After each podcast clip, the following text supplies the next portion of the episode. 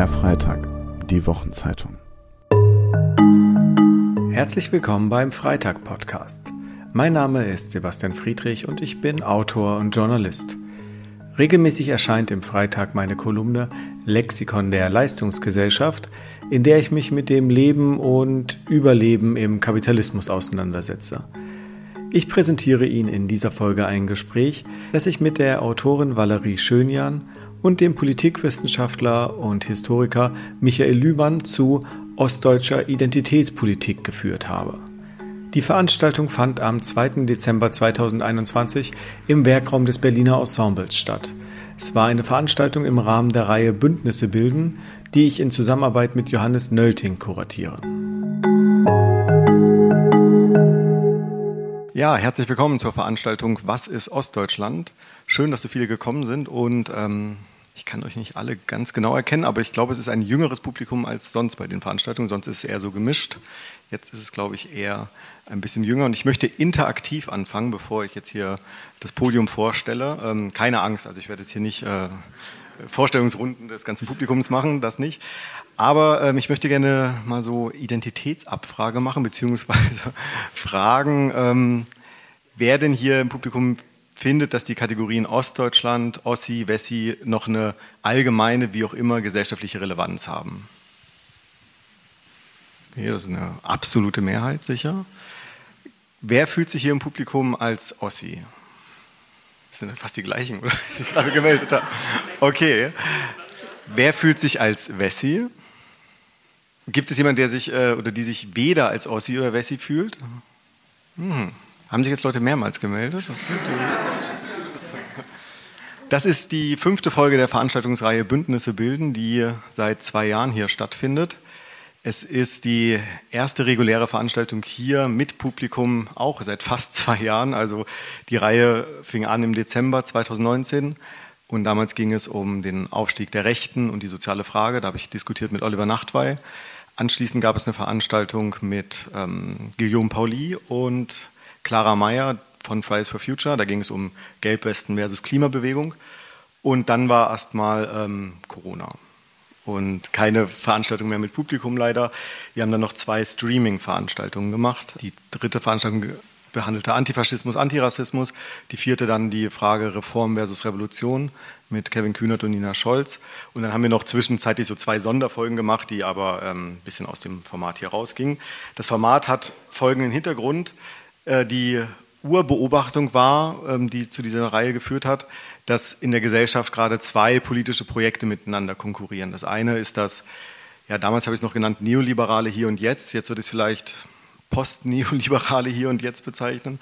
Das ja auch das vorherrschende, dominante, hegemoniale politische Projekt ist und ein rechtes Projekt, das dieses Projekt in Frage stellt, also ein faschistisches, völkisch-nationalistisches Projekt.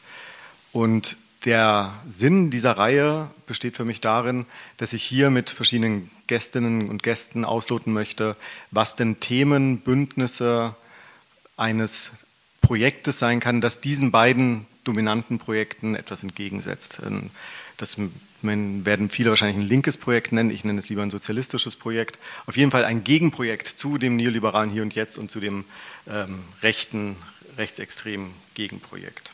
Die Fragen, die wir bisher behandelt haben, die Klimafrage, Antifaschismus, Antirassismus, Reform, Revolution und so weiter, die ähm, wollten auch immer wieder klar machen, dass der Gegensatz, der damals wie heute dominant in der Diskussion ist, nämlich der Gegensatz zwischen Identitätspolitik auf der einen Seite und sozialer Frage, Klassenfrage auf der anderen Seite ein falscher Gegensatz ist und dass man gucken oder danach schauen sollte, wo es Überschneidungen gibt, wo es aber auch Differenzen gibt.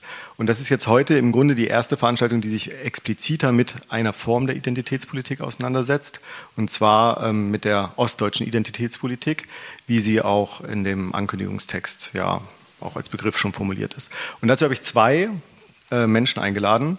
Valerie Schönjan, 1990 geboren in Gardelegen, übrigens die drittgrößte Stadt in Deutschland und flächenmäßig natürlich. Sie ist ähm, Autorin, Journalistin, arbeitet äh, unter anderem für, die, für das Leipziger Büro der Zeit, hat äh, verschiedene Bücher ähm, geschrieben. Halleluja war ihr erstes Buch und das Buch weswegen sie heute hier ist. Ostbewusstsein, warum Nachwendekinder für den Osten streiten und was das für die deutsche Einheit bedeutet. Pieper Verlag 2020 erschienen. Schön, dass du da bist.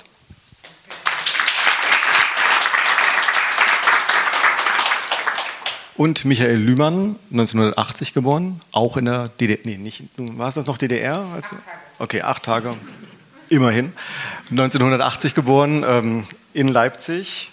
Politikwissenschaftler, Historiker am Göttinger Institut für Demokratieforschung der Uni Göttingen und beschäftigt sich mit diesem Thema auch schon eine Weile, also mit dem ganzen Thema ostdeutsche Identität und hat eine Studie veröffentlicht mit dem Titel Identitäten und Anerkennung im Vereinigungsprozess erschien in dem Sammelband Deutschland ist eins, vieles. Das ist ein Sammelband, äh, der entstanden ist äh, für die BMI, also Bundesministerium des Inneren Kommission, 30 Jahre friedliche Revolution in deutscher Einheit. Ihr könnt das auch alles nochmal bestimmt irgendwo nachlesen. Jedenfalls, ähm, was zu dieser Studie noch zu sagen ist, ich kann nichts hochhalten hier, aber das Buch ist äh, sowohl käuflich erwerbbar, ich glaube knapp 40 Euro, aber gibt es auch als PDF auf der Seite des Verlags, nämlich Campus Verlag, erschienen 2021.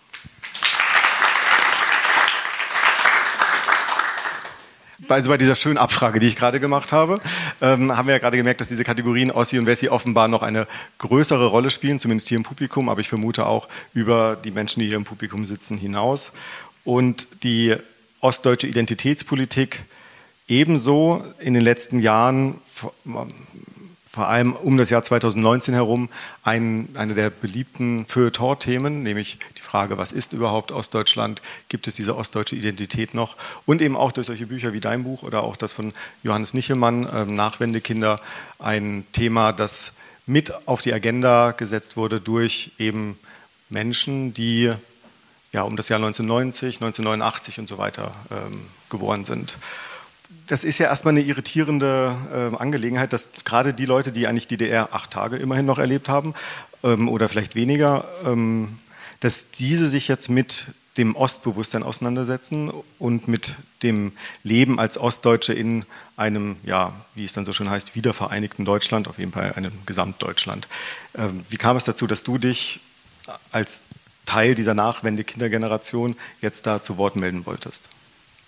Ähm, man muss sagen, als ich damit angefangen habe, kannte ich weder den Begriff Nachwendekinder noch habe ich mich mit ostdeutscher Identitätspolitik irgendwie auseinandergesetzt und ich habe dann auch nicht gesagt, okay, jetzt schreibe ich ein Buch über ostdeutsche Identitätspolitik, sondern der Weg war ein bisschen ein anderer. Und zwar ähm, bin ich aufgewachsen in, äh, in Magdeburg, bin dann nach Berlin gegangen und für mich bestand da die ganze Zeit Ost und West. Äh, das war also das waren Himmelsrichtungen und die DDR war für mich ähm, etwas Historisches. Und ich habe dann das erste Mal überhaupt gemerkt, dass es Unterschiede gibt, als ich nach Berlin gegangen bin und gemerkt habe, es gibt Leute, die nicht wissen, was Kling-Klang ist, von Keimzeit.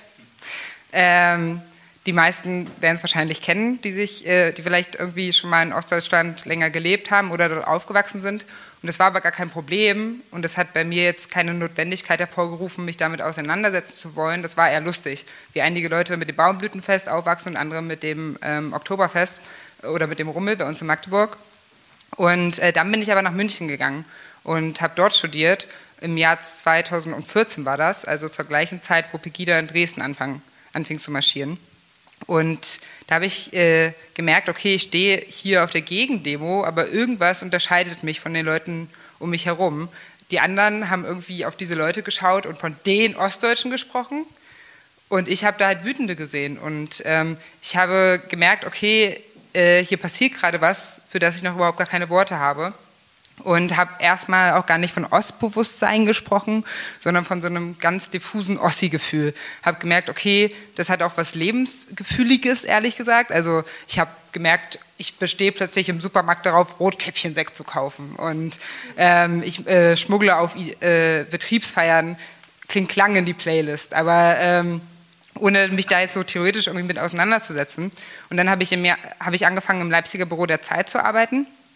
Ähm, und habe da schon gesagt, je älter ich werde, desto ostdeutscher fühle ich mich. Und da meinte dann mein Chef damals, Martin Machowitz, hey, dann schreib das doch mal auf. Und da hatte ich erst die Möglichkeit, mich mal damit auseinanderzusetzen, was das eigentlich ist. Warum erzähle ich das? Äh, weil das mit Ressourcen zu tun hat. Also es musste auch mal jemand mir sagen, ähm, setz dich damit mal auseinander, damit ich mal die Zeit hatte und die finanziellen Ressourcen dafür. Und da habe ich gemerkt, okay, das hat unter anderem auch da einen ganz großen Knackpunkt gehabt, als in Sachsen-Anhalt ähm, Landtagswahl, Landtagswahlen waren im Jahr 2016. Und da habe ich auch schon journalistisch gearbeitet und war da in einer Redaktion in Berlin und habe gemerkt, okay, niemand interessiert sich für Sachsen-Anhalt, niemand. Ähm, gleichzeitig waren Wahlen in Baden-Württemberg und Rheinland-Pfalz und ich weiß noch, wie dann äh, die Redaktion so eine Aktion gemacht hat, dass sie gesagt hat, ja, wir wollen hier drei PolitikerInnen befragen. Ähm, wir haben aber nicht so viel, also mehr Kapazitäten haben wir nicht. Deswegen nehmen wir Julia Klöckner, äh, Malu Dreyer aus Rheinland-Pfalz und Winfried äh, Kretschmann für Sachsen-Anhalt. Ja, ist dann leider kein Platz. Und ich saß da halt so mit offenem Mund und dachte, wie kann das denn passieren? Ähm, und erinnere mich dann, dass ich noch äh, nach Ostdeutschland gefahren bin, mich mit meiner Familie unterhalten habe und die halt gefragt habe, was ist denn hier los im Osten, weil ich das selber überhaupt nicht verstanden habe, weil ich mich selber damit noch überhaupt nicht auseinandergesetzt habe. Und die haben mir dann angefangen, die Geschichte der Nachwendezeit aus ihrer Perspektive zu erzählen. Ne? Also ähm, kommen wir vielleicht auch noch. Also äh, die ganze Treuhandgeschichte, die massive Arbeitslosigkeit, dieses Gefühl der absoluten Entwertung und dieses Gefühl, mit diesem Wir, von dem Angela Merkel sprach damals, mit Wir schaffen das, nicht mitgemeint zu sein. Ne? Das sage ich jetzt erstmal ohne Wertung, aber ähm, da habe ich verstanden, okay, natürlich hat das, was damals passiert ist, auch etwas mit diesen Wahlergebnissen heute zu tun. Und das habe ich dann nach der Wahl, als plötzlich alle so erschrocken waren, dass die AfD 24,2 Prozent in Sachsen-Anhalt erhielt, also zweitstärkste Kraft wurde, und alle geschaut, äh, geschockt dahin schauten und sich fragten, was ist denn da los, habe ich versucht, das einem Kollegen zu erzählen aus Westdeutschland. Und der äh, hat mir dann äh, das Wort Ossi-Gejammer um die Ohren gehauen. Und das, hat, das war der Moment, wo ich dann gedacht habe, okay, krass, wir haben einen unterschiedlichen Blick auf die Bedeutung der DDR-Zeit, der Nachwendejahre, ähm, einfach aus dem schlichten Unterschied heraus, dass ich in Ostdeutschland aufgewachsen bin und mir diese Erklärung einmal von meiner Familie gesagt werden musste und ich sofort was damit anfangen konnte.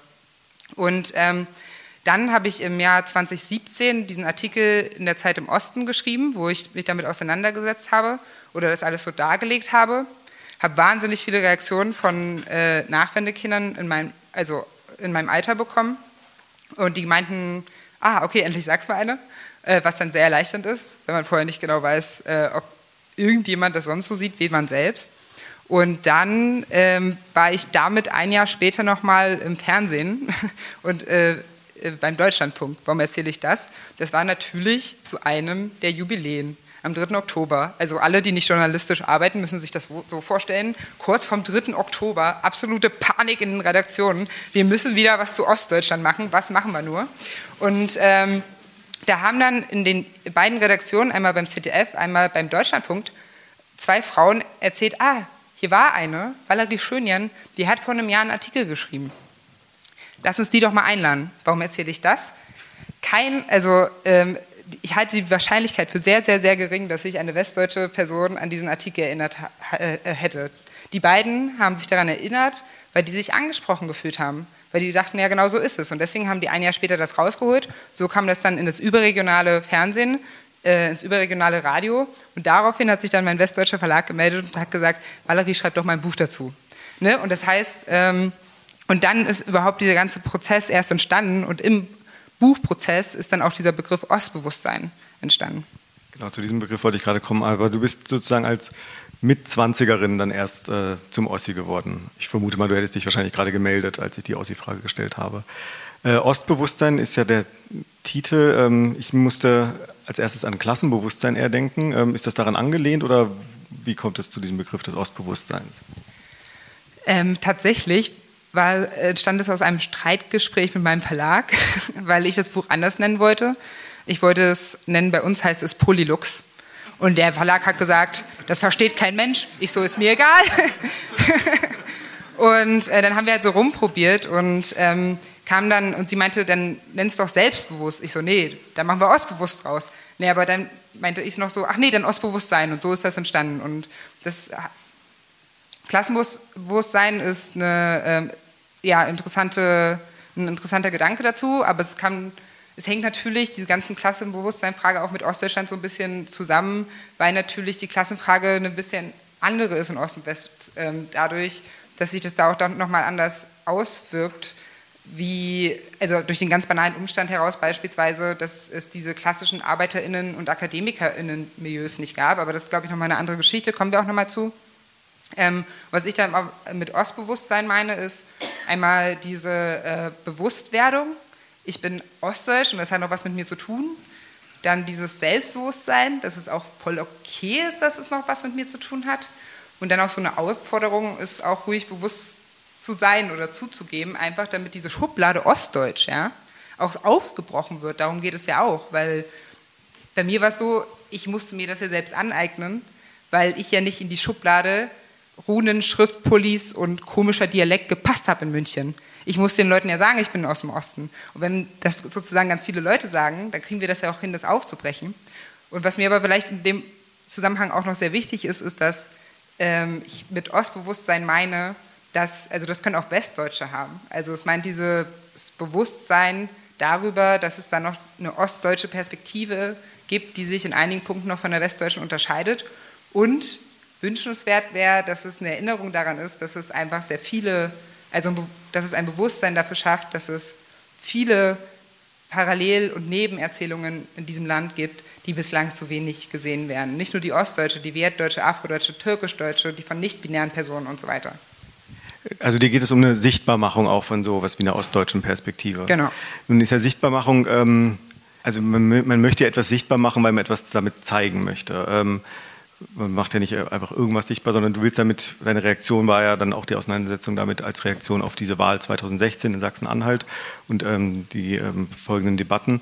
Was wird sichtbar, wenn man sich stärker mit der ostdeutschen Perspektive auseinandersetzt? Also wo siehst du eine Stärke von so etwas wie einer ostdeutschen Identitätspolitik? Also, dass man auf der einen Seite klar macht, ähm, was eben noch nicht ideal gelaufen ist in den letzten Jahr, 30 Jahren. Also es war ja so, ich werde ja oft, oder anders angefangen, ich werde oft gefragt, war man nicht schon mal weiter? Mit Ost und West, wieso müssen wir jetzt wieder darüber reden? Und dann sage ich immer, naja, wir waren ja noch nie weiter, also die wirtschaftliche Macht, die politische Macht, ähm, die Diskursmacht, die historische Haupterzählung, die war ja immer westdeutsch geprägt. Aber dadurch, dass wir jetzt mehr darüber reden, kriegen es mehr Leute mit. Das ist ja das Integrationsparadox vom äh, Soziologen Aladin El-Mafalani, der sagt, okay, wir denken, wenn wir ähm, mehr Streit irgendwie haben in einer Gesellschaft, würde die, Gesellschaft auseinanderdriften, aber das Gegenteil ist der Fall, wir sind irgendwie integrierter. Das heißt, darum geht es halt erstmal, die Probleme aufzuzeigen, um aber nicht nur rückwärts gewandt zu sein, sondern auch zukunftsorientiert daran was zu ändern. Ähm, Sichtbarmachung führt zu Repräsentanz, ähm, weil man, wenn man ein Bewusstsein dafür hat, okay, äh, es ist eine andere Perspektive und es ist wichtig, dass sie gehört wird, es auch dafür sorgt, dass die Leute dann in den verschiedenen Gremien, in den verschiedenen Bereichen auch mehr gesehen und mehr gehört werden. Und dabei geht es dann letztendlich um äh, eine Machtumverteilung. Also es geht ja immer um die Frage dieser ganzen Identitätspolitik und in der Frage um Sichtbarmachung äh, darum zu fragen, wer bekommt wie viel vom Kuchen in, die, in diesem Land und wie können wir den halt irgendwie gerechter verteilen. Aber es besteht da ja auch die Gefahr, dass ähm, Unterschiede, also bei der Betonung der Unterschiede, die zumindest am Anfang deines Buches möchtest du die Unterschiede betonen, um sie dann später aufzulösen. Später sagst du, dass es eigentlich auch schön ist, mit diesen Unterschieden zu leben. Aber es geht ja im Grunde erstmal darum, diese Unterschiede zu benennen und dann die Gefahr daraus, dass diese Unterschiede vielleicht auch äh, zu stark betont werden. Also was mir aufgefallen ist in deinem Buch ist, dass du äh, häufig von den verschiedenen Welten sprichst. Ich glaube, du bezeichnest dich auch selbst als Weltenwechslerin, die dann äh, in Ost aufgewachsen, dann äh, mit Westleuten in Kontakt kommt, in, in, Westdeutschland oder auch in, in Westberlin. Ähm, aber Welt fand ich dann doch bei aller Sympathie auch für diesen Ansatz, Welt fand ich dann doch auch ein bisschen viel? Also sind es wirklich zwei unterschiedliche Welten zwischen Ost und West oder warum hast du dich genau für diesen Begriff entschieden? Ich meine, du bist ja auch Journalistin und gehst ja sehr bewusst mit Wörtern um. Ja. Ähm, nee, ich würde schon auch sagen, dass es ein Mischblick ist überall.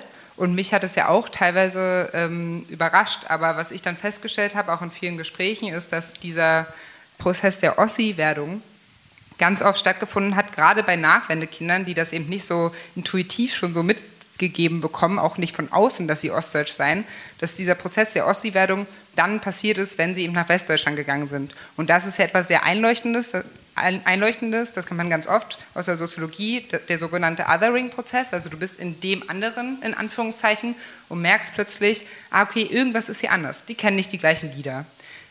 Der Horizont sieht anders aus. Ähm, alle Leute haben äh, ähm, in meiner Umgebung an der Uni haben beispielsweise, ähm, also es ist jetzt nicht von mir, es ist von einem anderen Nachwendekind das Beispiel, haben äh, eine überregionale Zeitung zu Hause gehabt obwohl die eigenen Eltern studiert haben oder so. Und das sind so alles so kleine Momente, wo, einem, wo man merkt, okay, irgendwas ist anders, ich kann das nicht ganz in Worte fassen. Ah, okay, es liegt daran. Und ja, ich habe das Welt genannt, ich verstehe den Punkt, kann man jetzt zu groß finden, es sind natürlich gar keine anderen Welten. Ähm, ich fand den äh, Begriff eingängig, weil eine andere Beobachtung auch ist, dass es diese ostdeutsche Identität auch gibt bei Menschen, die, gar, die diese Welten in Anführungszeichen nicht gewechselt haben. Da gibt es Untersuchungen zu, es gibt keine westdeutsche Identität so richtig, also dieses Phänomen ist nicht so richtig da, außer bei den Menschen, die von Westdeutschland nach Ostdeutschland gegangen sind, diesen Weltenwechsel gemacht haben. Aber es gibt ihn bei Ostdeutschen, ähm, obwohl sie die ganze Zeit in Ostdeutschland gelebt haben.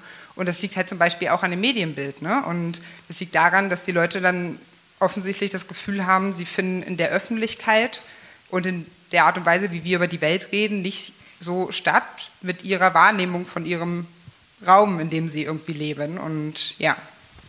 Ja, ein Stück weit kann ich es auch nachvollziehen. Ich wollte mich ja auch noch äh, hier positionieren, wie man es bei der Identitätspolitik eben so macht. Ähm, ich bin auch in der DDR geboren, 1985 in Halle-Saale. Und wir sind im November 1989 äh, dann nach Westdeutschland. Ähm, und also meine Mutter war äh, alleinerziehende Friseurin und so. Und da spielte dieses Ossi-Thema, also wenn du Mitte 20 zur, zum Ossi wurdest, quasi, weil du dich dann äh, da, ähm, weil du da zur Weltenwechselin wurdest, waren wir, das war, also war ich das wahrscheinlich schon mit vier Jahren oder sowas. Also äh, diese Analogie zu Migration, die ich äh, problematisch finde, kommen wir vielleicht auch noch später darauf zu sprechen. Aber ein Stück weit äh, gab es da eine äh, Analogie zu, ähm, zur Realität meiner Mutter. Also wir hingen die ersten zehn Jahre nur mit Ossis rum. Und wenn ich irgendwie so einen äh, Freund oder Freundin aus der Kita oder so mit nach Hause gebracht habe, war die erste Frage meiner Mutter auch, kommt ihr aus dem Osten oder kommt ihr aus dem Osten? Also, hm, weiß nicht. Äh, Michael, ähm, du darfst auch mitreden als Ossi, aber ich weiß, dass du dieser ähm, Identitätspolitik äh, etwas skeptisch gegenüberstehst, um das mal milder zu formulieren. Warum eigentlich? Ja, da muss man vielleicht ein bisschen ausholen. Also das, das eine ist, ich kann ganz viel nachvollziehen. Ich kenne das, als ich nach Göttingen gegangen bin, 2002 von Leipzig weg, wo mich heute immer noch die Leute fragen, bist du bescheuert, aus Leipzig weggehen? So eine tolle Stadt, ne? Und es ist ja auch eine tolle Stadt, mir ist sie nur zu voll geworden. Ähm, ich kenne die ja noch anders. Da war das, da war, ich bin in Plagwitz aufgewachsen, als man in Plagwitz noch nicht wohnen wollte. Ähm, so mit zwölfer Ziegel äh, nach Osten raus, unverputzt. Und wenn man dann mal im Klappbett der Eltern schlafen musste, dann musste man mal mittags, wenn die Sonne drauf schien, auf die Wand, musste man das runter machen, weil sonst war es halt angefroren. Gab keine Heizung oder es gab nur einen Holzofen, aber halt im Nachbarraum. Und ich bin dann 2002 äh, in den Westen gegangen und ich habe äh, selbst das auch gespürt. Ja, ich bin dann, habe mich dann ertappt, wie ich im Supermarkt stand und F6 gekauft habe, die ich vorher nie geraucht habe. Ähm, und, und, mit dem Rotkäppchen Sekt, das kenne ich auch, der schmeckt auch besser. Ähm, äh, also das, das kann ich, das kann ich alles ganz gut nachvollziehen und habe mich dann und dann kam ich an die Uni und dann, dann fing ich da an zu studieren und hatte in Leipzig angefangen zu studieren, ganz viel DDR-Geschichte gemacht. Dann stellte ich fest, das ist hier kein Thema. Du bist zwar irgendwie 15 Kilometer hinter der Grenze, so ein Randgebiet und du musstest dir wirklich die Seminare suchen, wo es irgendwie mal einen Bezug gab, weil es dann irgendwie Deutsch-Deutsch war oder sowas. Das zumindest und und das war schon tatsächlich ein Randthema. Ne? Und dann war ich Irgendwann habe ich mich dann aber trotzdem immer wieder damit beschäftigt, kam dann auch an dem Institut, wo ich jetzt bin, da bin ich seit oh, 15 Jahren, glaube ich, auch schon viel zu lange. Ähm, und äh, ja, da war ich dann immer der, der für die Ostthemen, ja, du bist doch hier, wir machen so ein Buch über Bundespräsidenten, der Heidmann, der war doch mal Kandidat, der war doch Ossi, ne? Musst du schreiben, ne? Also so die, diese Geschichten, genau, die, die, die kenne ich auch alle. Ähm, hab mich, äh, dazu kommt dann noch, dass ich äh, Ostbewusstsein habe ich nie gespürt. Das liegt vielleicht auch daran, dass ich aus Sachsen komme und das hat auch ein bisschen gedauert, wenn man in Sachsen aufwächst. Ich weiß nicht, falls jemand aus Sachsen kommt, man hat, äh, da, da wird dir so dieser Stolz auf dieses Land und so, das wird dir schon so ein bisschen mitgegeben, ne? Und am Anfang hatte ich das auch auch. Ich weiß, meine Frau, die ist hier, die fand das am Anfang auch irritierend. Ich finde das heute auch irritierend. Äh, aber am Anfang war das eben noch so. Da war man, hatte man so einen gewissen, so einen gewissen Stolz auf dieses Sächsische. Woher das kommt, weiß ich nicht genau. Hatte man halt. Ähm, das hat sich dann ausgeschliffen. Und bei mir war dann diese, die Geschichte mit Ostdeutschland. Dann habe ich immer mal drauf geguckt, habe ab und zu mal irgendwas dazu geschrieben. Auch damals bei der Zeit vermittelt über Christian Bangel. Wir hatten dann immer mal Diskussionen, die haben wir bis heute, äh, weil wir das damals schon unterschiedlich sahen und äh, jetzt nach 15 Jahren immer noch äh, da unterschiedlich äh, sind, aber, aber doch immer wieder Punkte finden, wo wir uns dann doch, äh, doch, doch ganz einig sind und dann auch versucht habe, für mich zu klären, was ist das eigentlich, habe ich dann irgendwann mal äh, die, den Begriff äh, Westdeutsch nachsozialisiert. Westdeutsch nachsozialisiert heißt, dass man eine ganze Menge an, an, an Dingen, die man im Osten äh, ehrlicherweise, wie man gesprochen hat, das war schon auch eine abwertende Sprache, etwas, was man heute ganz klar auch als rassistisch definieren würde. Äh, das war völlig normal. Also der Sprachgebrauch war wirklich ein unangenehmer, auch an den, auch in meiner Schulzeit. Dann gab es halt so ganze, ich hatte das Glück, mein Jahrgang, da gab es keine Nazis, die drüber, äh, die trugen schwarze Bomberjacken und die drunter auch. Ich weiß nicht, was in meinem Jahrgang gut gelaufen ist, warum das nicht so war. Bei mir war es vielleicht so ein bisschen bisschen, ich bin in, im, im, Schutzraum der Kirche groß geworden als Kind und als Jugendlicher, da hatte man so ein bisschen diesen, diesen Abstand. Ähm, und dann war es immer, je länger ich mich damit beschäftigt habe, dann kam äh, äh, dann ging das immer mal wieder weg, weil natürlich gab es nie Gelder, Forschungsgelder für Ostdeutschlandforschung gab es halt einfach nicht, war auch kein Thema, muss man ehrlicherweise sagen, so 2010, 11, 12 kein Thema gewesen. Und dann kam 2013 die Bundestagswahl und das war für mich, und das ist das, was dann Osten mit mir gemacht hat, es war eine Erschütterung, als die ersten Wahlergebnisse kamen und man sah, die ersten, die größten Hochburgen waren in Sachsen, im Süden von Sachsen. Das war so das Erste, wo ich mich gefragt habe, was ist das eigentlich, wo kommt das her? Das war mein Zugriff, wieder mich damit intensiver zu beschäftigen. Ich komme daher, ich habe Verwandtschaft im Erzgebirge, sehr viel Verwandtschaft. Ich komme, also meine Mutter kommt da gebürtig her. Ähm, und dann habe ich da so ein bisschen äh, dran rumgedacht und ab und zu mal was dazu gesagt und geschrieben. Und dann kam, und das ist dann relativ ähnlich, dann kam Pegida. Und das war für mich die komplette Erschütterung. Also wirklich eine Erschütterung darüber, was im Osten möglich ist ähm, um was dort passiert und was in Dresden passierte. Und ich habe mich dann äh, ganz, ganz früh, also es ist jetzt tatsächlich äh, ziemlich exakt sieben Jahre her, ganz, ganz früh positioniert und habe gesagt, das ist etwas, das kommt ganz tief aus dem Sächsischen heraus, gar nicht mal aus dem Ostdeutschen. Vielleicht ist das auch so ein Punkt, weswegen ich auf Ostdeutschland auch immer ein bisschen anders gucke, weil ich die, die regionalen Unterschiede so wahnsinnig wichtig finde. Also wenn man äh, zur Kenntnis nimmt, dass in, in, Sachsen es Gebiete gibt, wo die AfD einfach mehrheitsfähig ist, 50 Prozent hat zum Teil.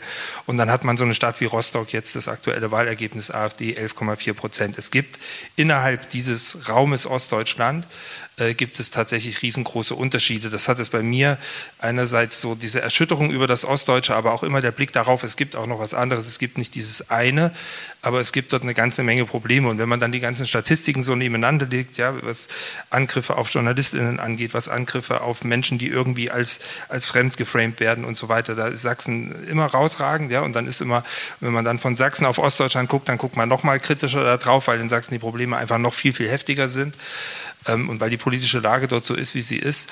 Und das war im Prinzip dann, dann, dann äh, ja fast schon so ein beschämtes, nee, beschämt nicht, tatsächlich ein erschütterndes Wegducken und das, das ist nicht das, was ich will. Ich finde das alles falsch und ich will das erklären und ich will wissen, wo das herkommt. So, das war für mich der Zugang, also nicht ein, nicht ein, nicht ein Sichtbarmachen von dem, was mit Sicherheit an Repräsentanz und vielen anderen Dingen schwierig ist. Äh, wir wissen bis heute in Ostdeutschland, die Vermögen, die Erbschaften und alles, das wird nie auf westdeutschen Stand kommen. Deswegen habe ich dann in westdeutschen Haushalt eingeheiratet, in der Hoffnung, dass ich da äh, so ein bisschen vom westdeutschen Reichtum abbekomme. Ähm, und äh, nee, das war nicht, das war nicht das Motiv. Ähm, äh, und äh, genau, aber das ist, das ist im Prinzip dieser, dieser andere Zugang, ja, also ein, ein Erschütterungszugang, so vielleicht. Aber der Erschütterungszugang war ja, äh, ist ja recht ähnlich. Also ich verstehe ja auch deinen Ansatz so, ähm, dass du mit diesem Ostbewusstsein ähm, auch einen Kontrapunkt zu den Rechten im Osten setzen möchtest, oder?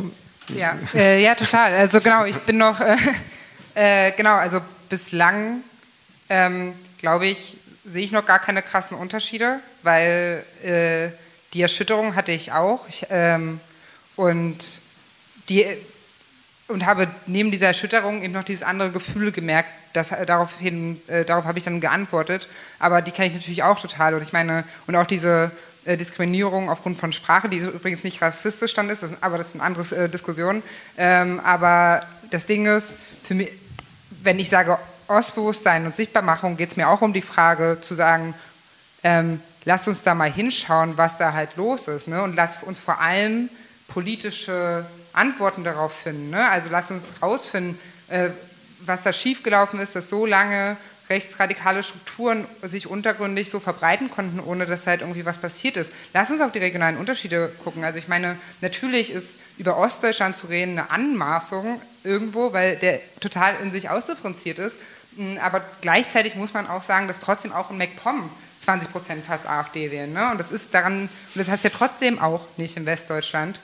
Und das ist, also ich finde den Vergleich immer ganz gut, wenn wir über Männer und Frauen reden. Also ich glaube, alle, die hier im Raum sitzen, verstehen, dass es noch Probleme gibt in den politischen Machtstrukturen, die halt teilweise noch sexistisch sind und äh, nicht Männer irgendwie diskriminieren. Aber, und deswegen reden wir manchmal über Frauen, äh, Männer und gleichzeitig weiß ja auch jeder, dass nicht alle Frauen und Männer gleich sind. Ne? Also man redet über diesen Begriff, aber damit würde ich niemals behaupten, und ich glaube, ich kenne niemanden, der das tut, dass der Osten nicht trotzdem in sich auch ausdifferenziert ist. Also wir hatten ja vorhin von der Welt gesprochen, also den unterschiedlichen Welten. Ich gehe sehr fest davon aus, dass du eher nicht von den unterschiedlichen Welten zwischen Ost und West sprechen würdest. Und vermutlich hättest du dich auch nicht gemeldet bei der Ossi-Frage, die ich vorhin im Publikum gestellt habe. Da bin ich sehr indifferent tatsächlich. Äh ja, ich, ich habe einen ostdeutschen Erfahrungshintergrund, da kommen wir nochmal dazu mit Sicherheit, vielleicht ein bisschen intensiver. Ähm, aber ich lebe nun auch, die Hälfte der Zeit lebe ich da, die Hälfte der Zeit lebe ich da. Ich kenne, ja, wenn, wenn äh, auf einer Party Kling Klang läuft, freue ich mich. Äh, ich mache das auch, ich schmuggel das auch in Playlists rein. Ähm, also das, das, das, kann ich, das kann ich alles nachvollziehen, so dass das da ist. Bei mir war so dieses Gefühl, äh, dass in der Debatte manchmal was schief lag und das hat mich dann geärgert, dass dann, dass dann dass, dass die Kritik an Ostdeutschland, wenn man, wenn man dann die Verhältnisse in Ostdeutschland kritisiert hat, die ja nun mal so sind, wie sie sind, dass das dann so als, dass sich, dass sich Ostdeutsche in dieser Kritik ganz oft mitgemeint fühlten, obwohl sie eigentlich gar nicht gemeint waren. Ich meine einen spezifischen Teil von Ostdeutschland, der ganz problematisch ist. Wir wissen, dass es äh, aus, äh, aus, selbst aus der späten DDR-Jugendforschung, ein bisschen gab es ja, wissen wir, dass so die letzten Kinder der DDR, dass die massiv abgefallen sind vom sozialistischen Glauben, dass die ganz stark äh, rechte Einstellungsmuster internalisiert hatten. Äh, Konrad Weiß beschreibt das 1988, 89 schon im Sami Amistad, wie dann der Staffelstab von den Großeltern, die ja per Dekret entnazifiziert wurden und dann plötzlich auf der richtigen Seite der Geschichte standen, die gaben das an ihre Enkel weiter. Also wir hatten dort einen, einen, im Prinzip einen, einen, Ideen, einen furchtbaren Ideentransfer, der sich dann sehr stark gemacht hat, der sich auch in den Baseballschlägerjahren dann äh, ausgedrückt hat und der heute, das sind äh, nicht unzufällig natürlich die Kernwählerschaft der, der AfD in Ostdeutschland. Und wenn man das kritisiert hat und als ein ostdeutsches Phänomen kritisiert hat, und das ist meines Erachtens nach einfach aus dieser Eigengeschichte und auch aus dieser Trägergeschichte ein ostdeutsches Phänomen, dann gab es ganz schnell so, hu, du darfst aber jetzt nicht alle Ostdeutschen über den Kamm scheren und das ist auch gar nicht die Idee dahinter, aber es gab eben auch Prozesse, wo man das Ostdeutsche dann so in, in, in so, so einen Widerspruch gebracht hat. Ich erinnere mich an diese eine Aussage und die hat mich wirklich furchtbar aufgeregt und die regt mich heute auch noch furchtbar auf und die ist dann auch mal in dieser wunderbaren Serie, wenn man den Osten verstehen will, äh, warten auf den Bus gucken ist, glaube ich, so das Beste, was man tun kann. Äh, und dann gibt es diese eine schöne Szene, wo Ralle dann sagt so, ja, hier, du, wenn der, wenn der Ossi den Ausländer schlägt, dann meint er eigentlich den Wessi.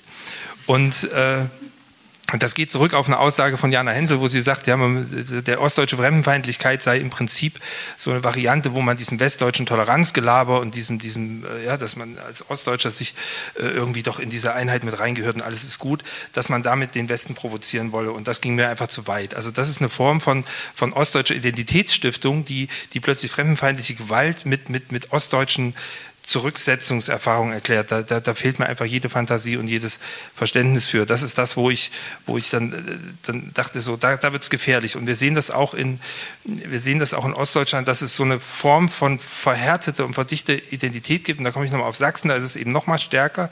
Ja, die Sachsen haben sich ja auch lange Zeit gegen das Ostdeutsche gewehrt. Ja, wir sind eigentlich die besseren Ossis.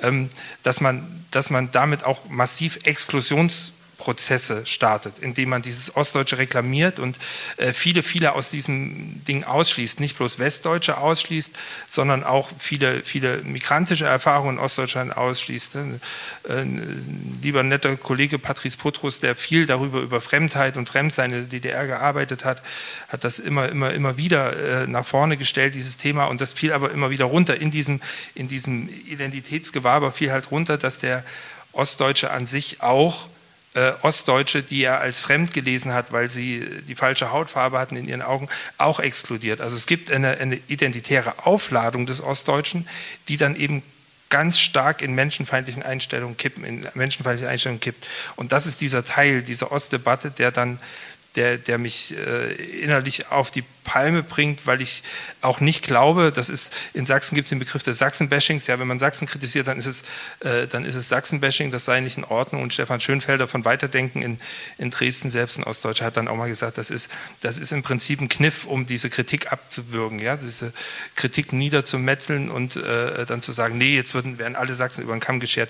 Nee, das ist es nicht. Man, man meint schon einen spezifischen Teil, aber dieser spezifische Teil ist sehr spezifisch Ostdeutsch und das Spezifische darin, das ist mir wichtig. Und das geht dann manchmal unter in so einem, in, in, in so einem äh, übertrieben Ost, ja, wenn, wenn, wenn dann Fans eines bestimmten Vereins, der eine gewisse politische Richtung hat, dort mit 5000 Mann Ost, Ost, Ostdeutschland rufen, mir wird da, ich kriege da Angst. Also ich, mir macht, das ist für mich keine, keine, keine, keine Identitätsbehauptung, sondern das ist, eine, das ist auch eine Abwehr gegen alles Mögliche, was mich irritiert zurücklässt.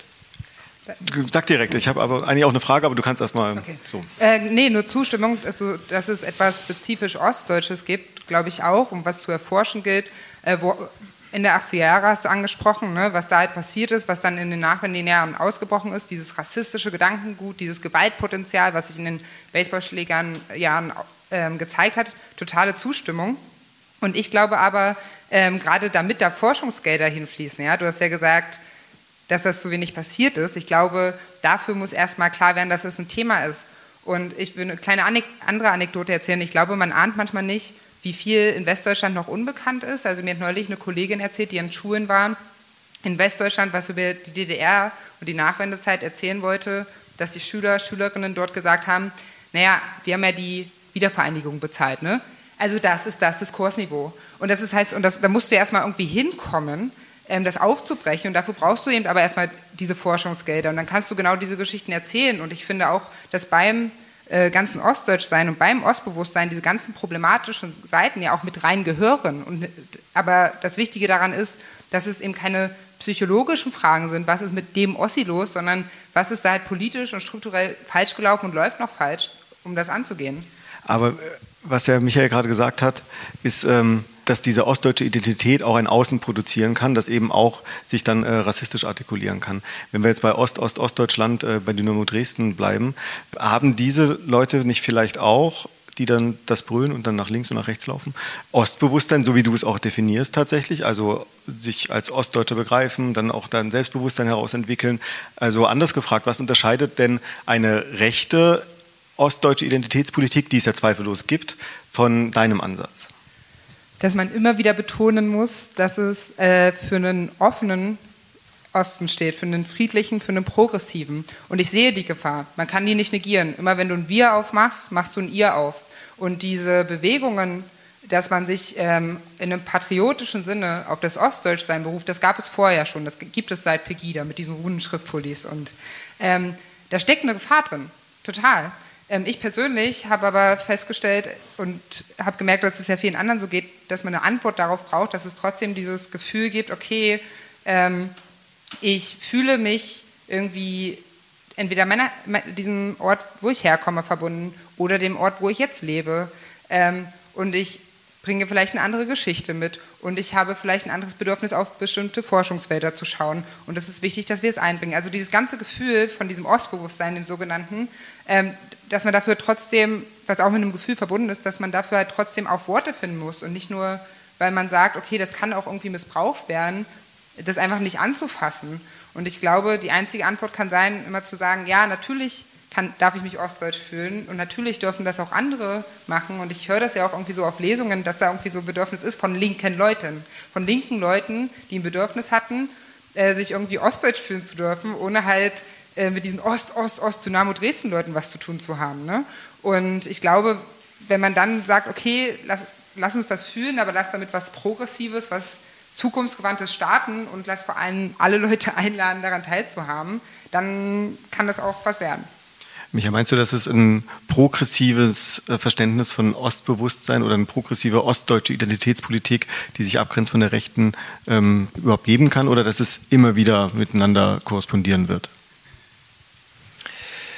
Na, das hängt schon zusammen und ich glaube, das gibt es schon in einer positiven Art und Weise. Wir haben ja eine ganze Menge an, an, an zivilgesellschaftlicher Empörung und Aktionen auch in Ostdeutschland und das ist ja auch durchaus ein Anliegen in dem Moment, wenn, wenn ich zumindest den Osten kritisiere, ist das für mich auch eine Variante, diesen Leuten in der Debatte eine Stimme zu geben, die sich gegen diese ostdeutschen Normalzustände, wie sie nun mal leider sind, äh, äh da positionieren. Also eine ganze Menge an Bündnisstrukturen und sowas.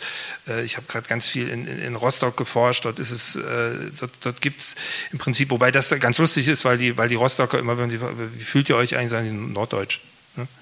Das ist, das ist auch ganz interessant. Ne? In, in, in, Göttingen diskutiert kein Mensch, ob man Westdeutsch ist. Also Westdeutsch sind die in NRW. Das ist irgendwie da hinten so was Fremdes. Vielleicht kennt man auch nicht. In, in, Göttingen diskutiert man darüber, ob man jetzt noch Nord- oder Süddeutsch ist. Ja? Und dann äh, ist es wichtig, dass man Moin sagt, so, weil damit klar ist, so, das, das da unten ist Bayern und wir, wir, sind hier aber noch. Und in Hamburg würde einem das natürlich keiner abnehmen, dass man in Göttingen äh, noch Norddeutsch ist. Äh, aber ich, ich, das, ist da, das ist tatsächlich der Punkt. Äh, Westen, Osten ist da, ist da gar nicht so viel. Aber ja, ich glaube, das gibt schon was was, was progressiv Ostdeutsches, äh, das, das, das kann man auch so machen, aber man muss sich dessen immer bewusst sein und das muss sich vor allen Dingen auch artikulieren in Kritik zu den ostdeutschen äh, Zuständen. Und wenn dann, wenn dann quasi äh, Pegida als sowas besonders ostdeutsch Widerständiges irgendwie so halb positiv, halb verständnisvoll gelesen wird, da, da fehlt mir halt das Verständnis dafür. Da, da, ist, da ist nichts Progressives und man fällt in solchen Momenten auch den Leuten in Ostdeutschland im Rücken, die versuchen, gegen diesen Normalzustand, den es gibt, äh, äh aktiv zu sein und zu arbeiten und äh, jeden Tag ihren Kopf dahin zu halten und da auch wieder, ich gucke halt immer am, am, intensivsten auf Sachsen, als, als Mensch in der Zivilgesellschaft, der sich gegen diese Zustände dort wehrt, hat man es wirklich, wirklich schwer und äh, wird dann auch manchmal damit übergebügelt. Und äh, das, das andere ist, und das ist vielleicht noch ein Punkt, was mich auch manchmal bei dieser ganzen äh, Ostdeutschland-Debatte nervt, das ist so eine sehr, die, die sehr stark über den Westen kommt. Dann kommen wir vielleicht nochmal darauf, genau, es gibt keine westdeutsche Identität, das haben die einfach nicht. Das ist aber nicht so, wie es dann in, in neueren Forschungsschriften heißt, so weil sie, weil sie sich selbst als Norm definieren und das Ostdeutsche als das andere, sondern sie haben einfach wirklich keinen Begriff von sich. Sie haben keinen westdeutschen Begriff, es gibt keine, keine westdeutsche Identität. Es gibt was Nord- und was Süddeutsches, ja, aber das, das, hat, das hat damit gar nichts zu tun. Und umgekehrt bei, den, bei, bei ostdeutschen Debatten, da stört mich dann so sehr, auch da ist es, Zeit im Osten hat mal so einen schönen Text gemacht, ja, was, was ist eigentlich im Osten, was, was ist da eigentlich falsch, ne? was, was ist da schiefgelaufen? Und dann haben sie da, ich weiß gar nicht, 40 Zitate zusammengesammelt äh, und es gab so einen Zitatblock, ja, wir, Westen, wir im Westen haben was falsch gemacht, das waren so 10, 11 Sachen. Dann äh, gab es nochmal, äh, ihr im Westen habt das falsch gemacht, waren auch nochmal 10, 11 Sachen. Das Einzige, was es wirklich gar nicht gab, gar nicht, äh, war, wir haben im Osten irgendwas falsch gemacht. Und das ist, das ist auch so was Frappierendes in dieser Debatte, äh, wo ich mich frage, ist, ist das wirklich richtig? Ich meine, wer hat denn die, die Treuhand, natürlich war das eine Riesenkatastrophe, aber man muss immer daran erinnern, in Sachsen und Thüringen haben die Leute Biedenkopf und Vogel wiedergewählt, trotz Treuhand, trotz Bischofferode. Ähm, man hat äh, nach 1989, 90, ich erinnere das noch als Kind, alles, was irgendwie westdeutsch war, hat man gekauft. Kein Mensch hat mehr Ostprodukte gekauft. Das Mehl wurde aus dem Westen gekauft, einfach weil es aus dem Westen war. Das kann keine Wirtschaft der Welt überleben. Und äh, das, das ist sowas, wo ich denke, das muss dann auch noch mal reinkommen, wenn wir über eine, eine emanzipatorische ostdeutsche Erzählung reden, dann müssen wir auch darüber reden, dass wir nicht Opfer der Verhältnisse gewesen sind, sondern auch ein Stück weit, Täter ist vielleicht das falsche Wort, sondern aktive, handelnde Menschen, die sich vielleicht auch mal darüber unterhalten müssen, was vielleicht schiefgelaufen ist. Vielleicht, weil sie es nicht besser wussten. Das ist, ich will das gar niemandem vorwerfen. Ich, mit, mit, mit 14 weiß ich nicht, da habe ich auch noch, 1994, habe ich auch noch anders drüber nachgedacht. Ne? Und, äh, äh, aber das, das gehört, glaube ich, dazu, sich ein ehrlich machen über die eigenen Anteile an den Verhältnissen, die man eben hat. Und eigene Anteile heißt eben, dass man zu lange weggeguckt hat, was da rechts passiert. Und eigene Anteile heißt eben auch, dass man, dass man ein Stück weit das Spiel des Westens, das man heute beklagt, ja mitgespielt hat. Es gab mal von Detlef Pollack eine schöne schöne Studie darüber, wie die Ostdeutschen 1989, 90 gedacht haben. Und da traf ein total materialistischer, auf Wettbewerb zielender Osten, so in den Einstellungsforschungen, auf eigentlich einen postmateriellen Westen, der eigentlich mit Lafontaine auf dem Weg in eine rot-grüne Zukunft war. Und dann kam diese blöde Einheitsfrage, äh, die hat Lafontaine dann alles verhagelt. Äh, und dann, dann müssen wir auch daran erinnern, auch 1989 gab es schon auf den Straßen in Leipzig, ich erinnere das noch, da bekam ich so Aufkleber zugesteckt, wo wir da in Leipzig da um den Ring gelatscht sind. Und ich guckte mir die an und fragte meine Eltern, was sind das, was sind das für ein Land? Ich kenne, das sind so andere Grenzen das waren die von 1937, das waren eben Republikaneraufkleber. Also auch das hatten wir da schon drin. Also vieles von dem, was wir heute beklagen, ist eben schon die ganze Zeit mit angelegt gewesen. Und ich möchte da, äh, wenn wir über Ostbewusstsein reden, das ist in Ordnung, aber ich möchte da vor allen Dingen auch einen, einen Selbstverantwortungsdiskurs haben, der nicht sich einfach bloß als Opfer gibt und der bitte auch nicht, und das ist so ein großes Problem, wenn man den Ostdeutschen als Opfer der Verhältnisse sieht, das ist ein Infantilisieren des Ostdeutschen, das ich wirklich anstrengend und falsch finde wir waren schon auch bewusste Akteure in den 90er Jahren und auch das gehört dann im Prinzip dazu und das gehört ganz zentral zu einer emanzipatorischen Perspektive dazu. Ich wollte gleich mal das Publikum mit reinbringen, möchte aber vorher nochmal ähm, deinen Gegenentwurf äh, dich vorstellen lassen. Also Identitätspolitik ähm, ist nicht so dein Ding, aber du hast einen anderen Begriff, den du in der Studie stark machst, äh, den Begriff der Erfahrungswelt, die ostdeutsche Erfahrungswelt. Ähm, kannst du das nochmal ausführen? Ja, ich kann es versuchen. Ich habe es dann vorhin nochmal schnell gelesen, weil äh, Erfahrungsraum ist es sogar die Welt. Ich genau. Ja, genau. ja Erfahrungs, Erfahrungsraum. Das ist so ein, das ist so der Versuch im Prinzip diese geschlossene Identität durch etwas viel viel fluideres zu ersetzen. Erfahrungsraum heißt erstmal auf der einen Seite Erfahrung. Es gibt eine ganze Menge ostdeutsche Erfahrungen, die und da sind wir uns glaube ich auch völlig einig, vollkommen disparat sein können. Mein Paradebeispiel ist: Nehmen Sie sich mal DDR-BürgerrechtlerInnen, ja wo die heute stehen und wo die 1989 standen. Wir finden, wir finden, obwohl die relativ ähnlich sind, also gleiche generationelle Lage, meistens irgendwie in einem Kirchenumfeld sozialisiert, äh, finden wir äh, Vera Lengsfeld auf der Seite der neuen Rechten und viele andere auf der Seite der neuen Rechten. Und wir finden aber auch BürgerrechtlerInnen, die bis heute eine linke Perspektive groß vor sich hertragen oder, oder internalisiert haben und auch immer noch an die glauben. Wir sehen innerhalb eines relativ kleinen, einer ganz, ganz kleinen spezifischen Gruppe, die sich ja auch alle untereinander kannten, wie unterschiedlich die Lehren aus der DDR und aus Ostdeutschland sein können. Hier ist es mehr die DDR, aber auch, wie man Transformation erlebt hat. Das bricht sich dann weiter über Generationen, das bricht sich über Regionen, je nachdem, wo man groß geworden ist, ob man in Rostock lebt oder in Bautzen, macht einen riesen Unterschied. Und äh, das ist im Prinzip diese Erfahrung, diese unterschiedliche Erfahrung. Und Raum meint dann eben, dass es äh, diesen umgrenzten Raum gibt. Und das, wir sehen das auf allen möglichen Karten. Wir können Ostdeutschland kaum transzendieren, wenn wir auf Vermögen gucken, auf Einkommen gucken, wenn wir aber auch auf die Wahl von AfD gucken, wenn wir auf Corona-Zahlen gucken. Immer kannst du irgendwie diese Linie um Ostdeutschland rumziehen, wenn du diese Karten nimmst. Also diesen Raum gibt es. Aber in diesem Raum ist es wiederum ganz, ganz unterschiedlich. Und jeder hat diesen Raum, wenn man es mal ganz plastisch macht, auch ganz unterschiedlich eingerichtet, mit ganz unterschiedlichen Erinnerungen vollgestopft. Da ist ja dieses peinliche Jugendposter, bei, bei mir war es David Hasselhoff tatsächlich. Ja, und äh, äh, obwohl ich nicht mal wusste, dass er die Mauer zum Fall gebracht hat, es war einfach nur, weil ich Knight Rider ganz cool fand. Ähm, und äh, und manche, manche haben nach 1989 diesen Raum einfach komplett tapeziert, manche haben ihn aber auch wie ein Museum erhalten und manche haben halt noch so ein paar menschenfeindliche Devotionalien reingestellt. Und das meine ich damit, das ist, das ist etwas sehr, sehr Breites und etwas sehr, sehr Weites und lasst uns über diese Erfahrungsräume, diesen Erfahrungsraum reden, jeder für sich und jede einzelne Geschichte. Und dann, wenn wir das machen, dann können wir vielleicht ganz am Ende des Prozesses feststellen, es gibt so ein paar Sachen, die sind ostdeutsch, es gibt ein paar Sachen, die sind einfach nur sehr menschlich und ein paar Sachen, die sind nochmal irgendwie quer, die sind äh, über Geschlechter getrennt oder über viele, viele andere Dinge, über Klassen getrennt und solche Geschichten. Ähm, und machen wir nicht vorher so eine, so eine ostdeutsche Glocke drüber. Das, das, das ist im Prinzip die Idee hinterm Erfahrungsraum, ohne dass ich das eine komplett in Abrede stellen möchte. Ich glaube bloß, dass wir damit weiterkommen, weil ich eben, und das ist mein Punkt einfach bei Identität, diese, dieses Kippen von gefährdeter ostdeutscher Identität durch Außenangriffe in gefährdende Identität, wenn ich andere Gruppen abwerte, dieser Grad ist so, so schmal und so gefährlich, äh, dass ich das für nicht so sinnvoll halte und dann lieber das in diesen Raum öffnen wollen würde. Das ist die Idee dahinter.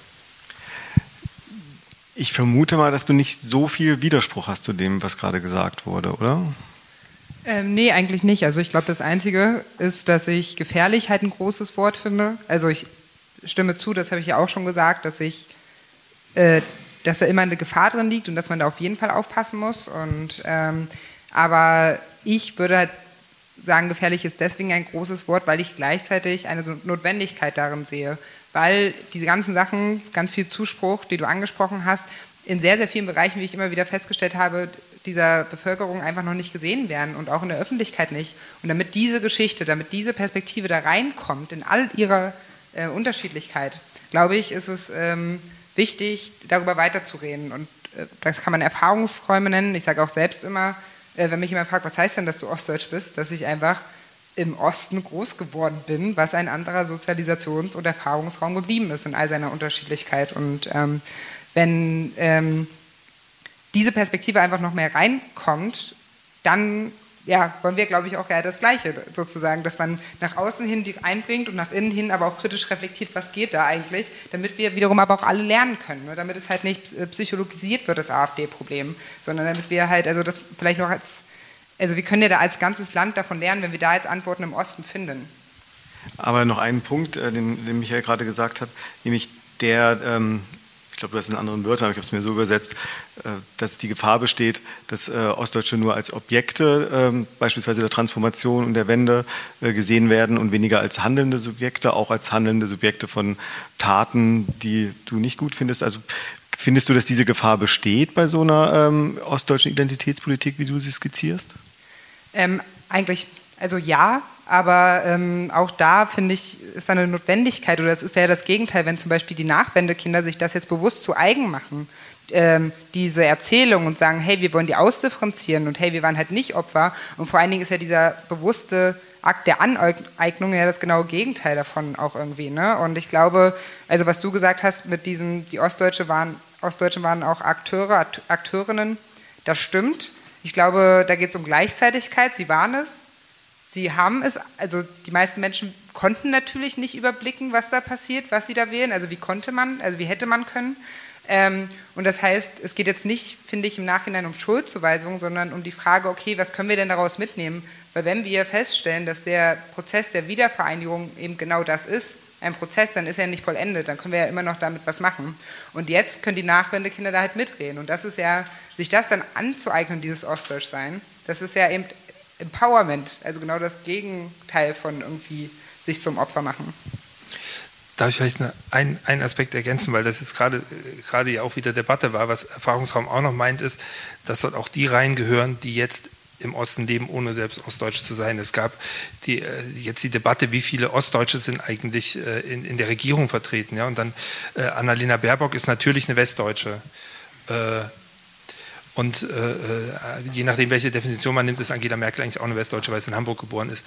Und ich fand dann, ich fand dann irgendwie so, Annalena Baerbock ist seit 2005 bei den Grünen in, in, in Brandenburg.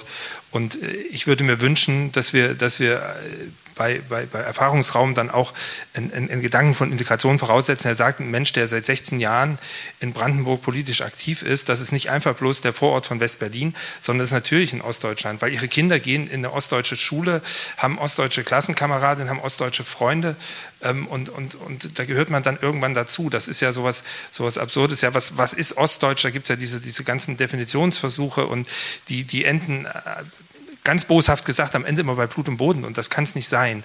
Das, also das meint auch Erfahrungsraum. Man kann sich in so einen Erfahrungsraum auch einbringen und hineinleben, ohne dass man beantworten muss, wo man geboren worden ist. Äh, ansonsten, wenn, wenn umgekehrt funktioniert, also ich bin, äh, ich muss in Göttingen muss ich mal selber die Ossi-Witze erzählen, ja, weil, weil das keiner macht mir gegenüber, äh, weil, sie die auch nicht kennen vielleicht, aber äh, das ist, also da ist man, da ist man, da ist man integriert und, und, und angenommen und da gehört man irgendwie dazu, da stellt sich keiner die Frage. Und umgekehrt ist es schon ein bisschen anders. Also ich weiß, ich darf das vielleicht erzählen. Meine, meine, meine Frau war dann in, in, in, für, für ein Praktikum in Ostdeutschland in Borna in, einem, in einer Klinik und äh, was sie immer mit nach Hause brachte, war äh, alle möglichen Vorwürfe, Vorurteile und blöden Witze, weil sie der Wessi war. Und das, das kenne ich umgekehrt nicht. Also auch das ist ein Effekt von, von, von Identität, dass dort, und, und es wird immer gesagt, ja, die Ostdeutschen werden so, dem wird so vom Westen über den Mund gefahren. Also die Erfahrung, die ich mache und die ich sehr oft höre, ist, dass es tatsächlich umgekehrt äh, mindestens genauso schlimm, also, also der, der, der Wessi als Figur. Und der hat auch, es, wir, wir kennen diese diesen Typus Wessi, auf den das abstellt, der nach 1990 kam, der Glücksritter, ja. Aber das ist, das hat auch eine gewisse Selbst Verselbstständigung genommen und ist auch sehr, sehr exkludierend und manchmal sehr, sehr boshaft gegenüber Menschen, die auch seit, seit 15, 20, 25 Jahren in Ostdeutschland sich wirklich einbringen und eben dort die Kinder groß werden und so. Äh, das, das, auch das gehört zu Erfahrungsraum dazu, dass man da eben dann auch irgendwann mal dazugehören darf ohne da geboren sein zu müssen. So, das ist, glaube ich, äh, also sich, sich nur auf Herkunft zu kaprizieren, das ist, mir, das ist mir zu exklusiv. Darf ich noch einen halben Satz auch zur Kabinettsbesetzung sagen? Ich finde, ähm, dass das aber auch ein gutes Beispiel dafür ist, was sich trotzdem durchs Reden über Ostdeutschland verbessert hat. Ne? Ähm, also ob man das jetzt Ostbewusstsein nennt, ob man das Erfahrungsräume nennt, ob man das ostdeutsche Identitätspolitik nennt. Also wir, kurze Erinnerung an die Situation vor vier Jahren bei den ersten Listen, die da kursierten, ist der Wossi Thomas de Maizière rausgeflogen. Und ich bin da bei dir. Ich finde, Thomas de Maizière kann auch ostdeutsche Interessen vertreten, weil der seit 30 Jahren dort lebt. Aber der ist da rausgeflogen aus dem Kabinett. Gab es einen Aufschrei ähm, aus, von ostdeutscher Seite und dann haben sie irgendwoher Franziska Giffey plötzlich hergezaubert. Also es hat funktioniert. Ne? Und jetzt haben wir halt schon zwei ostdeutsche, äh, also mindestens, ne? also, ähm, ähm, die auch dort aufgewachsen sind in der DDR im Kabinett. Dann eben noch ähm, Annalena Baerbock, Olaf Scholz. Und ich finde, allein daran sieht man doch auch erstens, dass schon was getan ist und zweitens finde ich es aber auch völlig legitim, dass daran jetzt Kritik kommt. Also ne, es ist doch gut, dass man einfach dann äh, weiterhin sagt, okay, wir wollen natürlich noch mehr, einfach damit es auf dem, das ist ja der Diskurs, das macht der Diskurs aus, so gehen ja Dinge voran. Und ich finde, ähm, also ich persönlich bin, beim Kabinett störe ich mich ja eher daran, wie wenig äh, Menschen mit Migrationsgeschichte dran sitzen. Also das finde ich noch ein größeres Problem in diesem Fall. Aber ich finde, das muss kritisiert werden und trotzdem können natürlich auch ostdeutsche Sprecher, Sprecherinnen sagen, hey, uns ist das auch noch so wenig, einfach damit es auf dem Schirm bleibt und dann mal schauen, wo wir in vier Jahren stehen. Bayern übrigens äh, hat mehr Einwohner als Ostdeutschland, wenn man Berlin ausnimmt, und hat niemanden im Kabinett wir sollten hier vielleicht eine Veranstaltung zum Bayern-Bewusstsein machen. Aber äh, hier sind ja viele Ossis im Saal. Es dürfen auch Wessis sprechen. Alles ist erlaubt. Jedenfalls ist jetzt die Gelegenheit. Es äh, wird ein Mikrofon rumgegeben. Es wird danach desinfiziert. Der Plan ist folgender. Drei bis fünf Wortmeldungen, Kommentare, Fragen, alles, was ihr loswerden wollt, äh, werden gesammelt. Dann gibt es eine Runde und dann machen wir noch mal eine zweite gab es ja viele Punkte. Es ist erlaubt, dass ihr auf alles was sagt, aber ähm, ich möchte trotzdem eine Frage stellen, auch einfach um überzuleiten. Äh, ich möchte den einen Punkt aufgreifen, nämlich ähm, bringt es etwas, eine Identitätspolitik auf Grundlage einer Kategorie zu machen, die ja in irgendeiner Weise nationalstaatlich oder so gefasst ist, auch wenn Ostdeutschland ja offenbar kein Land ist, so, aber ähm, es zielt ja auch diese ostdeutsche Identitätspolitik, wie du sie in dem Buch beschreibst, auf ähm, eine gesamtdeutsche Identität ab. Also es ist ja schon die Kategorie der nationalen Identität. Das ist auch ein Punkt, der mich bei dieser Debatte ein Stück weit stört und auch ein Stück weit beim Lesen deines Buches, aber es ist jetzt also exemplarisch für die verschiedenen Debattenbeiträge, dass die Unterschiede, ähm, speziell jetzt auch die Klassenunterschiede, die aus meiner Sicht nochmal stärker, vielleicht äh, ja doch stärkeren Einfluss haben, dass die äh, da äh, runterfallen. Ähm, ganz konkret gesprochen, ich habe meine Mutter hier schon ins Spiel gebracht vorhin. Ähm, ich habe mit ihr gesprochen, ob sie dann so dieses Ost-West-Ding, sie war 24, als sie da mit mir rüber ist, ähm, und ob das ähm, dann so prägend war für sie 89, 90, 91, als sie äh, früher als Hallenserin und jetzt äh, in einer badischen Kleinstadt da, da arbeitet. Meint sie so, hm, naja, Ossi, ja klar, das war für sie immer das Wichtige aber ähm, eigentlich war es das Ding, dass sie alleinerziehende Frau war in einer katholisch geprägten Umgebung und Friseurin. Dass es das eigentlich nicht gab. Also dieses Arbeiter, äh, diese Arbeiter- oder Arbeiterinnen-Identität, das ist für sie das Vordringliche tatsächlich gewesen. Ist, besteht nicht die Gefahr bei dieser ostdeutschen Identitätspolitik, die ja dann auf diesen nationalstaatlichen oder halbnationalstaatlichen Rahmen abzielt, dass genau das äh, dann runterfällt, die konkreten systematischen Gründe, die dann äh, zu einer vielleicht auch eher Klassenidentität führen könnten? Naja, ich finde nicht, weil es ist ja erstmal nur ein Mittel zum Zweck. Also diese Identität, der, äh, diese ostdeutsche Identität, dieses Wir dient ja dazu, erstmal zu merken, ah, okay, das macht noch was mit uns. Äh, du bist 88 geboren, ich bin 90 geboren, okay, es macht noch was mit uns. Was macht es eigentlich? Äh, du hast genannt von, äh, du hast gesprochen von diesem Frausein. Das war bei mir auch ein ganz großes Ding, zu merken, ah, okay, ich bin als ostdeutsche Frau anders aufgewachsen als meine westdeutschen Altersgenossinnen. Ähm, die müssen damit leben, dass sie Rabenmütter sind, wenn sie arbeiten gehen. Also so von der eigenen Familie genannt werden. Ich nicht. Das ist ein riesengroßes Ding. Also nur um ein Beispiel aufzugreifen.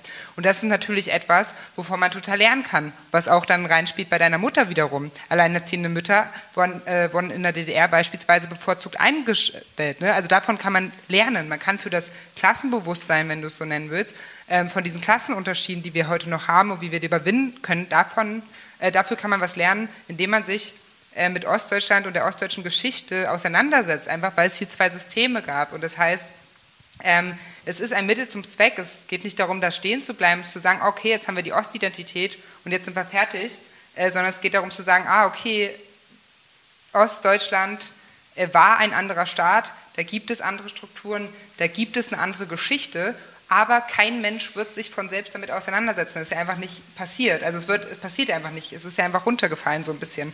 Und ähm, das heißt, es braucht erstmal Leute, die sagen, es ist wichtig, damit die Gelder beantragen, damit da Ressourcen reinfließen, damit man dann diese Fragen stellen kann und wir weiterkommen. Und das finde ich für die Klassenfragen total wichtig. Beispielsweise alleinerziehende Mütter, damit man lernt, oh schau mal, alleinerziehende Mutter zu sein, war sozusagen zumindest aus ökonomischen Gründen nicht so ein großes Problem in der DDR. Heute gibt es keine Gruppe, die äh, so sehr von Armut bedroht ist in Deutschland. Was können wir da voneinander lernen? Auch die Frage, ähm, äh, wie war das? Äh, Repräsentanz hilft nicht, weil wir brauchen irgendwie Machtwechsel und so weiter und Strukturwechsel, klar, aber wir brauchen ja erstmal Repräsentanz in den verschiedenen Gremien von Leuten, die irgendwie sagen, Leute, Sozialismus ist vielleicht auch okay. Also, und nur weil die DDR eine Diktatur war, müssen wir jetzt nicht dreimal panisch im Kreis laufen, wenn jemand Sozialismus sagt. Also ich meine, wie tief das äh, Problem sitzt, hat man ja gesehen, als Calvin Kühnert, der Vorsitzende der jungen Sozialisten, äh, sich Sozialist genannt hat und sich dann sogar Andrea Nahles, wenn wir uns erinnern, davon distanzieren musste. Und weil die Bundesöffentlichkeit gesagt hat, Sozialismus geht nicht, weil das haben wir in der DDR gesehen. Ne? Und da braucht es doch ostdeutsche Stimmen, die dagegen sagen, ja, Entschuldigung, äh, natürlich wollen wir die DDR nicht zurück, aber vielleicht gab es ein äh, paar Aspekte, die wir übernehmen wollen. Was wollen wir alles von der DDR übernehmen, Micha? Nein, ich wollte dich eigentlich, äh, ich wollte auf ja. den, den, Kolonieball aufnehmen, ähm, ja. weil das knüpft im Grunde an. Also ich hatte mir vorher aufgeschrieben, äh, Kritik an beiden, was mache ich da? Und dann dachte ich, ah ja, es ist zu wenig äh, Klassenperspektive oder überhaupt Kapitalismusanalyse bei beiden drin. Äh, das hat das Publikum jetzt ja eingefangen, freundlicherweise.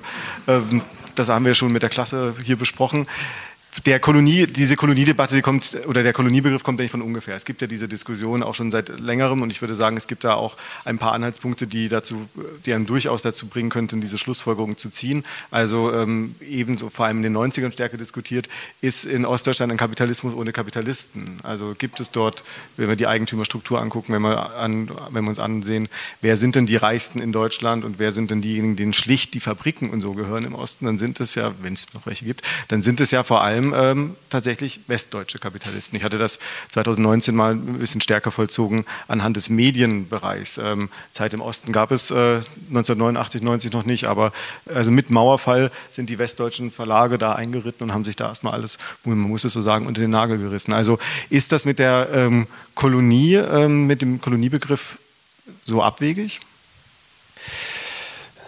Überrascht es vielleicht wenig, dass ich den Koloniebegriff ganz falsch finde, ähm, ohne, ohne die Analyse, die dahinter steht, äh, komplett zurückzuweisen. Also das ist natürlich so, dass es massive westdeutsche Eigentumsstrukturen in Ostdeutschland gibt und ich glaube, äh, der größte Fehler und äh, leider Gottes muss man sagen, haben die Ostdeutschen den per Wahl aber zugestimmt, war, äh, dass man Rückgabe vor Entschädigung entschieden hat. Das hat äh, die Kohl-Administration in den Einigungsvertrag hineingemogelt. Äh, Krause hat sich nicht gewehrt und plötzlich stand das da drin. Und ich glaube, das war, das ist einer der Geburtsfehler der ganzen Einheitsgeschichte. Und man muss aber ehrlicherweise sagen, die Ostdeutschen haben nun mal Kohl gewählt. Also Lafontaine, Matthäus Meyer, wenn man sich erinnert, 1990 hat inständig gewarnt, das so zu machen, wie man die Einheit machen wollte. Sie galt dann als Feind der Ostdeutschen. Ähm, das, das ist schon ein bisschen absurd. Das muss man immer ein bisschen auf dem, auf dem Schirm haben, dass dort eben Weichen gestellt wurden, äh, die wir heute beklagen, die aber eben damals äh, die Ostdeutschen mit, mitgetragen haben. Und äh, da komme ich auch, und Zeitungsbeispiel, es gab in Leipzig zum Beispiel Wir in Leipzig, das war eine aus Oppositionszeiten hervorgegangene Zeitung. Das haben die Leute aber auch nicht gekauft. Das, das, und so ist das eben mit allen Ostprodukten gewesen. Sie haben das Zeug nicht gekauft, jahrelang. Und das überlebt keine Firma. Äh, die westdeutsche Firma hatte natürlich, die, kon die konnte natürlich im Westmarkt bedienen und den Ostmarkt. Natürlich äh, war das dann äh, wesentlich einfacher. Das geht auch weiter bei Repräsentanz, wenn wir darüber reden. Und ich, ich komme gleich zur Klassenfrage. Ähm, wenn wir über Repräsentanz reden, muss man natürlich auch sagen, ja, Repräsentanz setzt natürlich auch Beteiligung voraus. Und wenn ich die, die Quoten sehe, wie Parteien in Ostdeutschland, äh, wie viele Menschen, die im Prinzip pro Kopf äh, in Parteien sind, das ist natürlich erschreckend wenig. Und du brauchst, um Minister zu werden am Ende oder Ministerin, brauchst du natürlich eine starke Partei hinter dir. Die gibt es in Ostdeutschland nicht, weil die Leute nicht in Parteien gehen. Ich kann verstehen, dass sie satt waren dann, ja, Hausgemeinschaft, äh, alles war politisch, ja, im Betrieb, äh, überall, alles war irgendwie Gemeinschaft, sind sie nach 1990 alle rausgegangen, aber sie haben auch nie wieder zurückgefunden. Ähm, und das ist dann, das geht dann weiter, ne, wenn wir über, über niedrige Löhne reden. Das ist ein Riesenproblem in Ostdeutschland, keine Frage. Mit die geringste Tarifbindung gibt es in Sachsen. Die Leute wählen aber immer noch CDU, ehrlicherweise. Und sie gehen auch nicht in Gewerkschaften.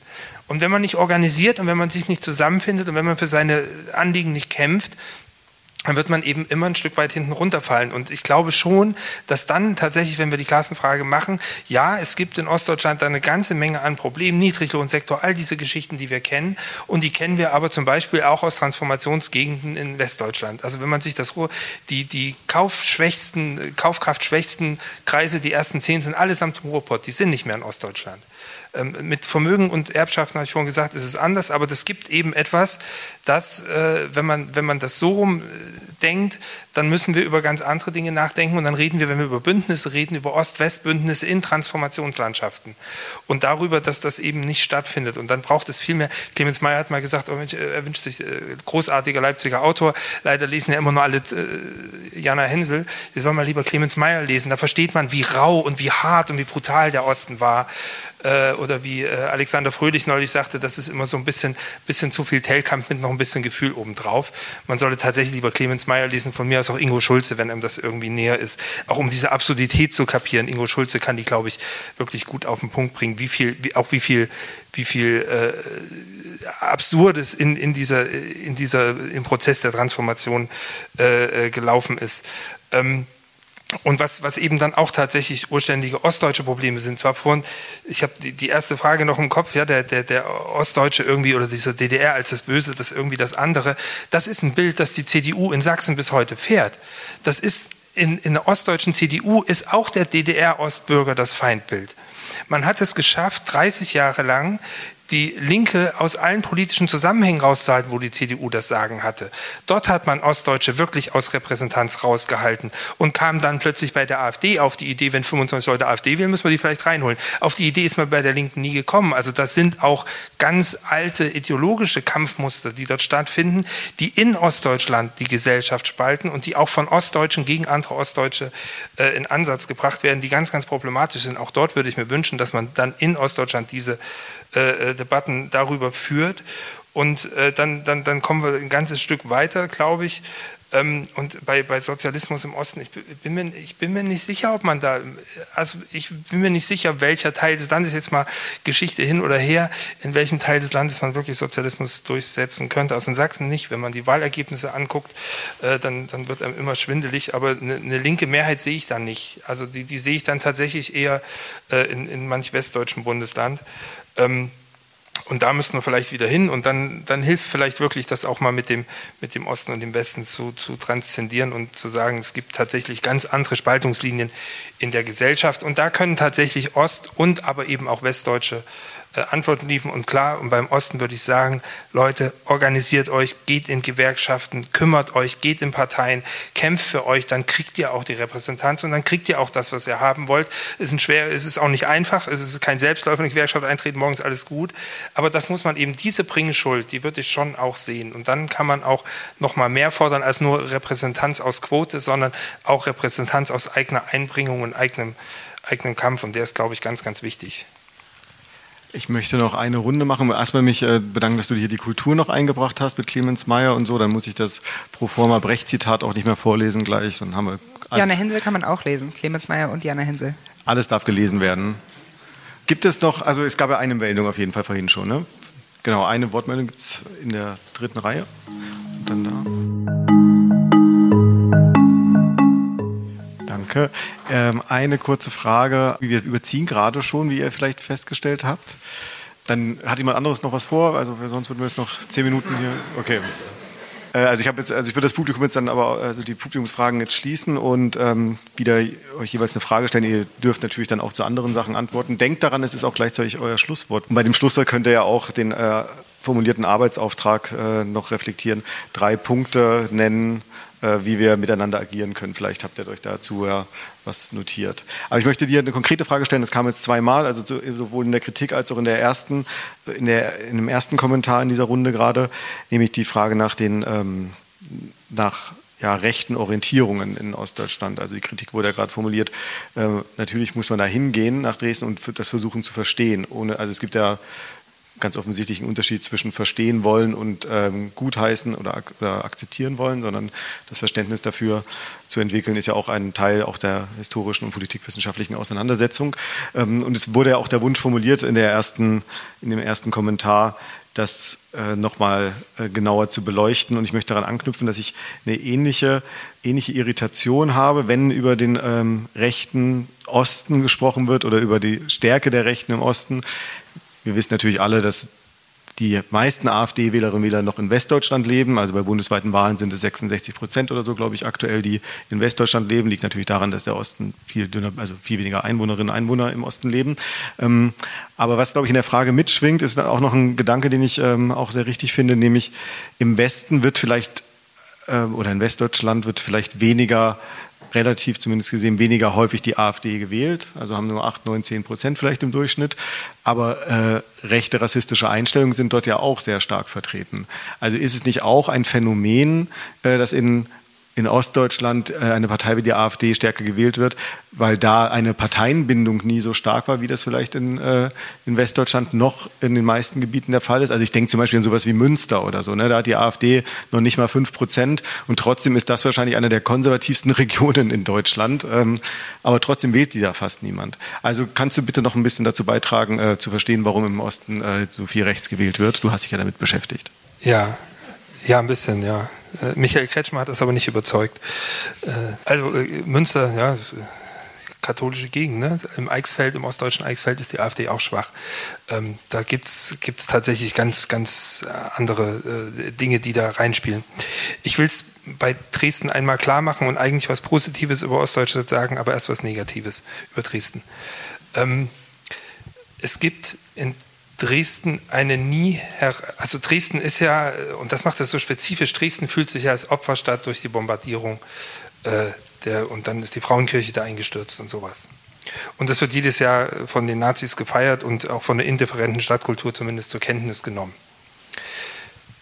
Und da muss man dann einfach mal ganz kurz zurückgehen nach Dresden 1900.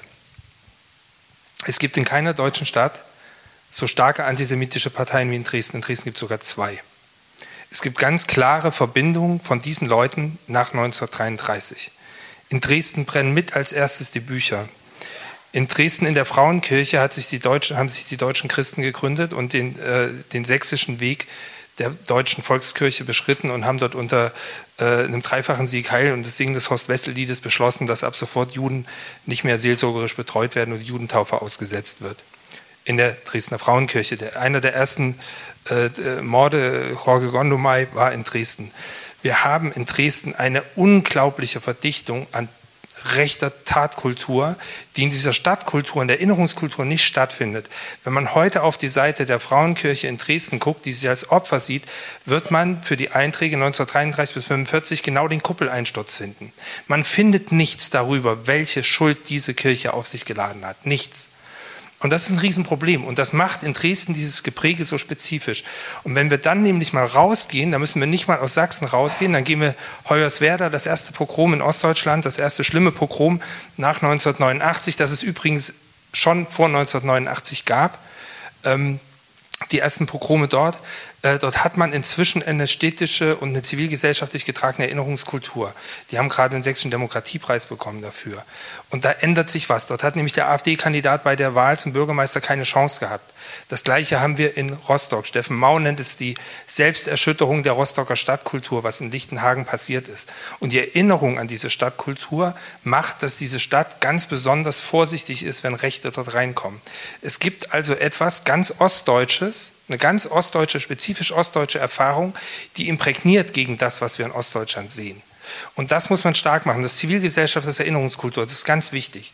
Und dort, wo man das macht, dort, wo man das aktiv macht, dort kann man tatsächlich die AfD und die rechten Strukturen zurückdrängen. Und deswegen ist mir das ganz wichtig, eben nicht aus der westdeutschen Belehrungsperspektive zu sagen, ja, hier im Osten, ihr habt ein Riesenproblem. Und dann gucken wir nach, hier nach äh, Dortmund-Dorsfeld oder sowas und äh, andere Ecken, Kassel, ne, Nordhessen, Riesen-Nazi-Nest. Ja, da gibt es auch Riesenprobleme. Ähm, Deswegen glaube ich, ganz wichtig in der ostdeutschen Debatte ist, und deswegen ist mir diese Differenz in Ostdeutschland so wichtig, dass wir aus ostdeutschen Erfahrungen, die wir machen, positiven ostdeutschen Erfahrungen im Kampf gegen diesen rechten Normalzustand, den es nun mal leider gibt, und die AfD hat dort die Bundestagswahl gewonnen in Sachsen beispielsweise und Thüringen hinzugewonnen, am meisten übrigens dort hinzugewonnen, wo Hans-Georg Maaßen aufgestellt wurde als Idee, man könne so die AfD entmachten. Das ist das Gegenteil ist passiert, die CDU war halbiert und äh, die AfD hat nirgendwo so viel gewonnen wie im Maaßen-Wahlkreis. Also offensichtlich ist das ein falscher falscher Weg. Und ich glaube, das ist der Weg, den wir machen müssen. Deswegen müssen wir Ostdeutschland ernst nehmen. Deswegen müssen wir auch, wenn wir über Impfquoten, da hat mich neulich ein Text wahnsinnig geärgert, und DDR-Erfahrung, was da alles hinten dran hängt. Nee, es ist ein Riesenunterschied zwischen Rostock und dem Erzgebirge. Und wir müssen den Ostdeutschen in Ostdeutschland sagen, es gibt in Ostdeutschland Leute, die aus ihrer ostdeutschen Sozialisation die richtigen Schlüsse gezogen haben. Es gibt welche, die haben die falschen Schlüsse gezogen. Und das ist alles in Ostdeutschland. Und bitte guckt euch das mal an und lasst den Westen einfach mal raus. Macht das mal unter euch, diskutiert mal hart miteinander. Das ist, glaube ich, ganz, ganz wichtig. Ähm, äh, dann habe ich hier, der, der, andere Punkt ist, der, der ist, glaube ich, das ist kurz vorm Schlusswort, dann ich höre gleich auf zu meckern. Ähm, Nachwendejahre, äh, ich glaube, das Zentrale, das, ich habe nur eine Antwort darauf. Äh, die ist wunderbar beschrieben. Äh, nochmal, jetzt ist es nicht Clemens Meyer, sondern Ingo Schulze. Er hat äh, in Neue Leben, so ein Briefroman, gibt es einen wunderbaren Abschnitt. Da lässt er seinen Erzähler da einen Brief schreiben und sagt dann, der sagt dann so, ja, also wenn mein Bild, vom, wenn ich an Westen denke, dann denke ich an gläserne Tankstellen, da denke ich an einen kühlen Drink, an einen blauen See. Die reißen dort wirklich ihre Straßen auf, obwohl die alle gemacht sind, um sie danach wieder neu zu machen, weil es denen so gut geht. Und dann sagt er noch, ne, so, so selten seine, ich glaube Inge hieß sie oder so, so selten Inge und ich einig sind, aber bei unserem Bild auf dem Blick auf den Westen, da sind wir uns einig. Das ist im Prinzip die Zuspitzung bei Ingo Schulze des ostdeutschen Blicks auf den Westen, mit dem er 1989, 90 in den Westen gegangen ist. Das ist eine Erwartungshaltung, die konnte nur enttäuscht werden. Und ich glaube, in dem Begriff Erwartungsenttäuschung, in dieser Zusammensetzung, hat man unglaublich viel verstanden davon, was in Ostdeutschland heutzutage oder seit 30 Jahren wirkt. Das ist eine Erwartungsenttäuschung über die eigene Erwartungshaltung, die größer war, als man sie realistischerweise hätte damals haben können. Die blühenden Landschaften hat eigentlich keiner, ja, man wollte die, aber so richtig geglaubt hat es keiner. Und 1994 hat man die bestätigt, obwohl man sie nicht bekommen hat bei der Wahl. Also das ist, glaube ich, das ist, glaube ich, der ganz zentrale Punkt, wenn man jetzt mal in die ostdeutsche Seele hinein psychologisieren möchte. Ähm, ich kann jetzt gar nicht mehr alle Sachen beantworten, aber ich möchte zum Schluss dann, weil der, äh, der Hinweis auf Polen kam und auf Osteuropa kam, und da wäre ich jetzt wirklich ganz versöhnlich am Ende. Ähm, wenn wir nach Osteuropa gucken, und das ist ganz wichtig, wenn wir über Ostdeutschland reden, da ist es manchmal vollkommen sinnlos, in Westen zu gucken, sondern wir müssen in die osteuropäischen Transformationsgesellschaften gucken. Und wenn wir auf die osteuropäischen Transformationsgesellschaften gucken, Polen, was dort los ist, Ungarn, was dort los ist, viele andere Länder auch, ähm, wir kennen die ganzen populistischen Aufwallungen und wer dort alles an der Macht ist und was dort an gesellschaftlichen Konflikt virulent ist, dann muss man mal ganz ehrlich sagen, im Vergleich dazu ist Ostdeutschland auch glaube ich, ganz fest durch das Wirken der Linken oder damals PDS, die eine ganze Menge an diktaturaffinen oder DDR-affinen Menschen in die Demokratie transferiert hat. Eine Unvorstellbarkeit im, im, im, Gedankengang eines konservativen Politikers, dass man, aus dem, dass man Sozialist und Demokrat sein kann. Das kann ich mir vorstellen. Ähm, äh, aber das, das ist eben passiert. Und vor dem Hintergrund und vor der Folie, wenn wir mal Westdeutschland ausblenden und Osteuropa als Folie nehmen, dann ist Ostdeutschland, was Demokratie und viele, viele andere Dinge geht, eine riesengroße Erfolgsgeschichte. Und auch das sollte man sich immer mal wieder bewusst machen und klar machen und da kann man auch stolz drauf sein. Und man hat immerhin in der deutschen Revolution eine richtig erfolgreiche Revolution auch hinbekommen. Auch darauf kann man mal stolz sein und dann kann man manch andere Befindlichkeiten einfach mal weglassen. Also das darf man ruhig alles machen. Äh, ich rede jetzt hier auch als Leipziger, der über den Ring gelatscht ist natürlich. Äh, und äh, das, das sind, glaube ich, so Sachen, die muss man sich auch immer mit im Hinterkopf haben und sich nicht ständig klein machen, aber vorsichtig sein, dass man es mit dem ostdeutschen Stolz dann auch wieder nicht übertreibt, sondern sich ein bisschen zurücknimmt. Und dann kriegt man, glaube ich, eine ganz gute Balance und dann kriegt man auch ein Gespräch auf Augenhöhe mit dem Besten hin. Mhm. Also es ist ja blöd, dass wir jetzt überziehen, aber ich würde jetzt eigentlich gerne noch über Revolution und Konterrevolution danach sprechen, aber das ist vielleicht dann nochmal für einen späteren Zeitpunkt. Ich möchte dir auch nochmal äh, eine proforma Abschlussfrage stellen, bevor du dann dein Schlusswort äh, sagen kannst. Es kam jetzt ja auch in zwei, drei äh, Wortmeldungen auf ähm, den Verweis auf, wie kann ein Transfer in andere Milieus äh, gelingen, habe ich mir jetzt aufgeschrieben. Das war einmal, wurde das mit der Hochschule genannt und das knüpft auch an an eine letzte Beobachtung zu diesem ganzen Komplex Nachwendekinder, die sich zu Wort melden. Es sind dann doch meistens, äh, also in deinem Fall dann auch dem Kollegen äh, Nichelmann und viele weitere, ein Stück weit dann auch ich, auch wenn ich kein Nachwendekind bin, aber äh, Leute, die einen Zugang haben zu Medien beispielsweise, die an eigentlich immer studiert haben, aber die Milieus, ähm, die es ja in Ostdeutschland auch noch gibt, stark gibt, auch junge Menschen gibt, proletarische Milieus, werden da äh, eher nicht mit angesprochen. Ähm, wie kann dein Buch oder deine, dein Ansatz ähm, auch über das akademische und von mir aus auch progressive Milieu hinaus wirksam werden? Ich glaube, indem man durch das Reden in diesem äh, akademischen Milieu wiederum Fakten schafft, durch all die Sachen, die wir vorhin schon angesprochen haben, die dann vor Ort auch irgendwie wirken. Ne? Also damit man Bewusstsein schafft. Also weil äh, Stichwort, was kann man halt auch irgendwie ändern vor Ort. Es gibt ja super viele Initiativen vor Ort, die was machen wollen für den progressiven Osten und denen wird von der Lokalpolitik wirklich, die der, denen werden so viele Steine in den Weg gelegt, die werden nicht gefördert, die werden, da sitzen teilweise in den, in den Rathäusern der kleinen Dörfer sitzen Leute, die da schon seit 30, 40 Jahren sitzen, Konservative, und die den Leuten halt kein Geld geben. Und dafür muss halt auch irgendwie mal dann Aufmerksamkeit geschafft werden, damit die Leute dann nicht halt irgendwie so alleine kämpfen und streiten. Und ich glaube, das kann halt schon durchaus in unserer akademisierten Bubble irgendwie passieren. also das ist ja ein altes Problem, dass da die Diskussionen losgehen, aber ich finde trotzdem, dass es passieren muss.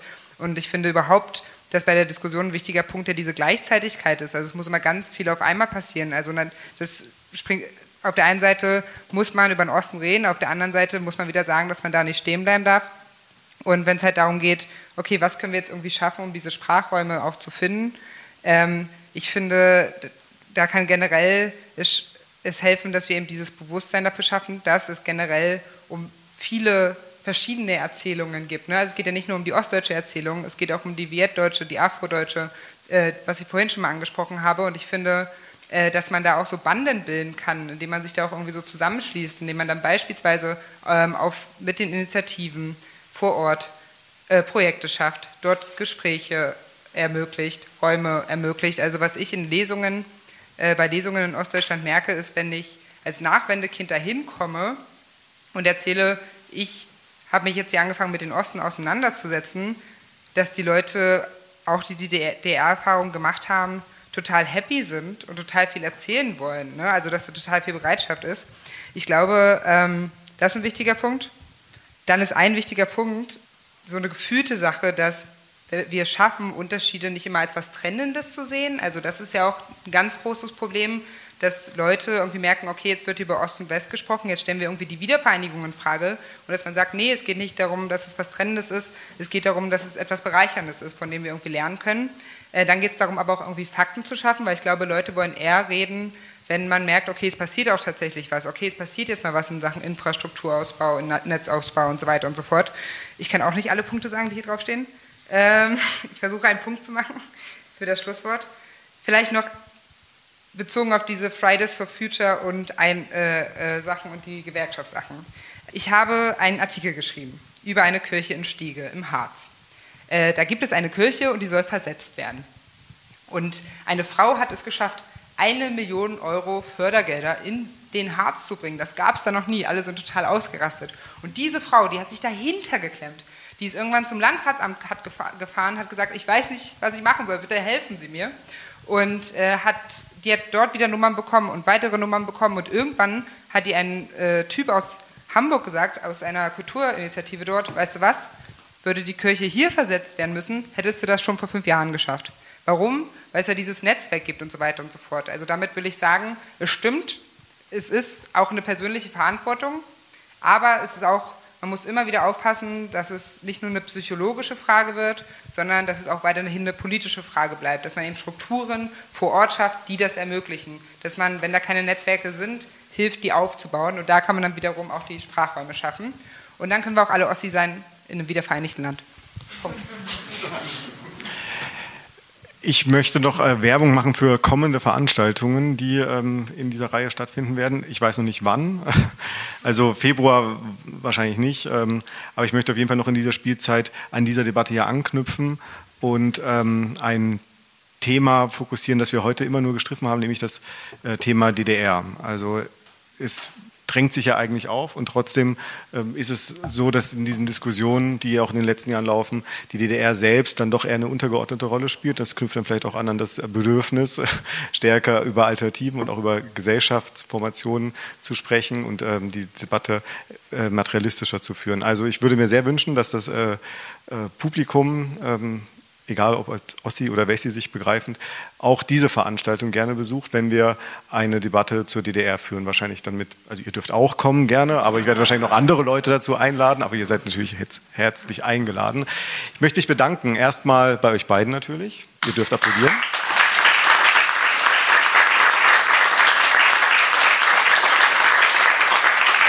Ich möchte mich beim BE bedanken an ähm, alle Menschen, die hier dabei waren, besonders auch Ton und Licht. Dankeschön.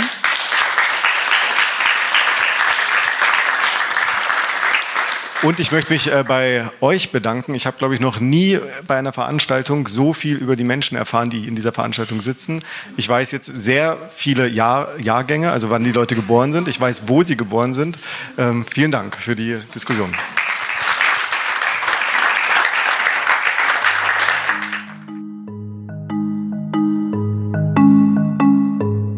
Das war der Freitag-Podcast zu ostdeutscher Identitätspolitik.